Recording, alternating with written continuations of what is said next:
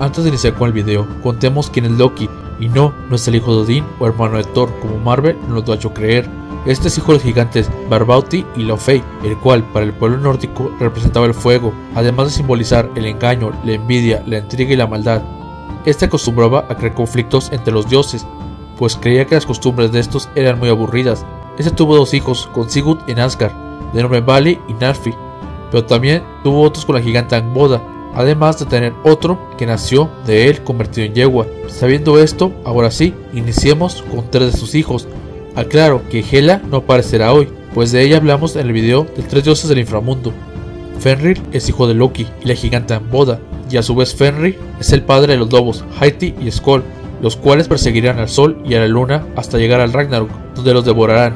A Fenrir siempre se representa como un lobo gigante y con una actitud fiera, su mito principal cuenta que cuando era un cachorro devoraba tanta comida que empezó a crecer a un ritmo sin precedentes, a lo cual los dioses empezaron a temer, por lo que decidieron encerrarle, pero debían saber cómo harían tal proeza, pues su fuerza era increíble, por lo que primero usaron la cadena Ledig, la cual el lobo únicamente estiró provocando que se rompiera, por lo que los dioses decidieron usar otra cadena, llamada Dromi, pero sucedió lo mismo, por lo que a este punto los Aesir y los Vanir recurrieron a los habilidosos enanos para crear un remedio, estos lograron crear a Gleipnir, una cinta mágica demasiado ligera, pero irrompible, que estaba hecha con los siguientes seis materiales, las barbas de una mujer, las raíces de una montaña, el soplo de los peces, los tendones de un oso, el sonido de las pisadas de un gato y la saliva de un pájaro. Con este objeto mágico los dioses se aproximaron a Fenrir para sujetarle de una vez por todas. Lo llevaron a la isla Legni, en el lago Amsbarnir, y para engañarlo le dijeron que iban a colocarle una gran cadena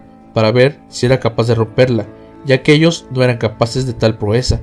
Sin embargo, el lobo desconfiaba, pues recordaba todos los intentos que habían hecho para aprisionarle, pero este no quería ser tachado de cobarde, por lo que accedió, pero poniendo una condición, que uno de los dioses colocara su mano entre sus fauces.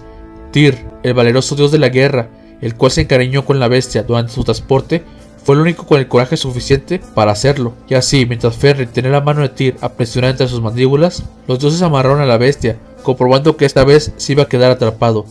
Fenrir mordió la mano de Tyr y se la arrancó de un mordisco. A partir de entonces, el lobo permanece encadenado hasta el día de Ragnarok. Cuando este día llegue, la cinta Gleipnir mantendrá amarrado a Fenrir hasta el Ragnarok, como ya se dijo.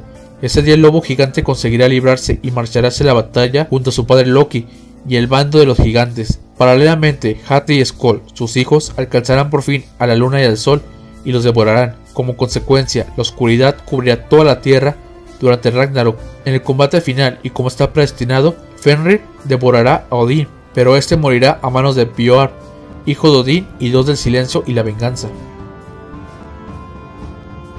A este ser también le conocían los nórdicos como la serpiente de Midgard, haciendo alusión a que habitaba en este mundo, además de que su cuerpo recorría literal toda la tierra. Su padre fue Loki y su madre la gigante Angboda. El día que nació los dioses se percataron que tenía un poder malévolo, por lo que decidieron arrojarle al mar hasta que llegara el Ragnarok. Loki, ofendido por esto, decidió darle a su hijo la capacidad de crecer 3 centímetros por cada día de vida, sabiendo de que este llegaría al tamaño descomunal que tenía. Esta serpiente está enlazada a Thor, pues estos son némesis, ya que muchos capítulos de la vida del dios están relacionados a Jormungandr, pues esta siempre trata de matarle, pues sabe que si no logra matarle antes de Ragnarok, su destino será trágico. Así es como se cuentan los mitos del Thor y la serpiente, ya que Thor siempre está a un paso a acabar con ella, pero esta al final es demasiado astuta y escurridiza, por lo cual termina volviendo a su escondite y quedando oculta para esperar el gran día. Finalmente, cuando llegue el Ragnarok, Jormungandr saldrá de su escondite y ascenderá poco a poco hasta encontrarse cara a cara con su enemigo mortal. Allí tendrá lugar la última batalla entre el dios y el monstruo, una pelea en la que a pesar de que Thor finalmente termine matando a su enemigo, no podrá dar más de nueve pasos, pues caerá víctima del mortífero veneno de la serpiente.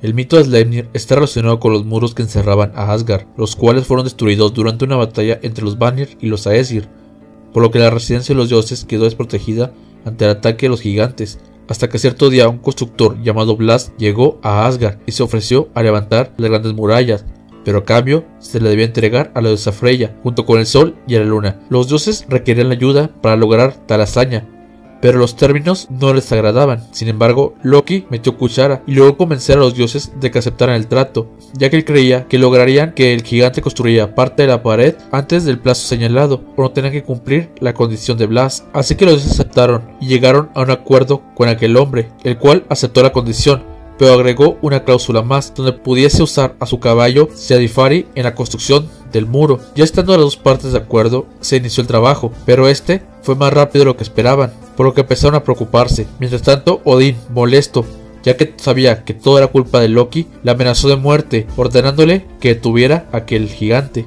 Loki por miedo a Odín se transformó en una yegua para tratar de engañar al animal, lo cual logró funcionar. Cuando Sedifari volvió, su amo ya estaba demasiado atrasado como para poder terminar su trabajo, además de que estaba molesto, por lo que reveló su verdadera forma, como uno de los peores enemigos de los Aesir. Al ver aquello, Thor no dudó en blandir su martillo Mjolnir y acabó con Blast, pero mientras tanto todos se preguntaban en dónde se encontraba Loki, el cual volvió tiempo después a Asgard, lugar en donde dio a luz a un caballo de ocho patas, el cual regaló a Odín, el cual llamó Sleipnir. El caballo podía viajar por mar, tierra y aire, y era más veloz que cualquier hombre o especie. Bueno amigos, espero les gustara este video. De ahora en adelante trataremos de ir más a la mitología e historia. Si este contenido y video les gusta, les invito a que compartan, comenten en la caja de comentarios si les agrada y den me gusta. Ahora sí, sin más que decir, se despide su amigo Eva. Hasta luego.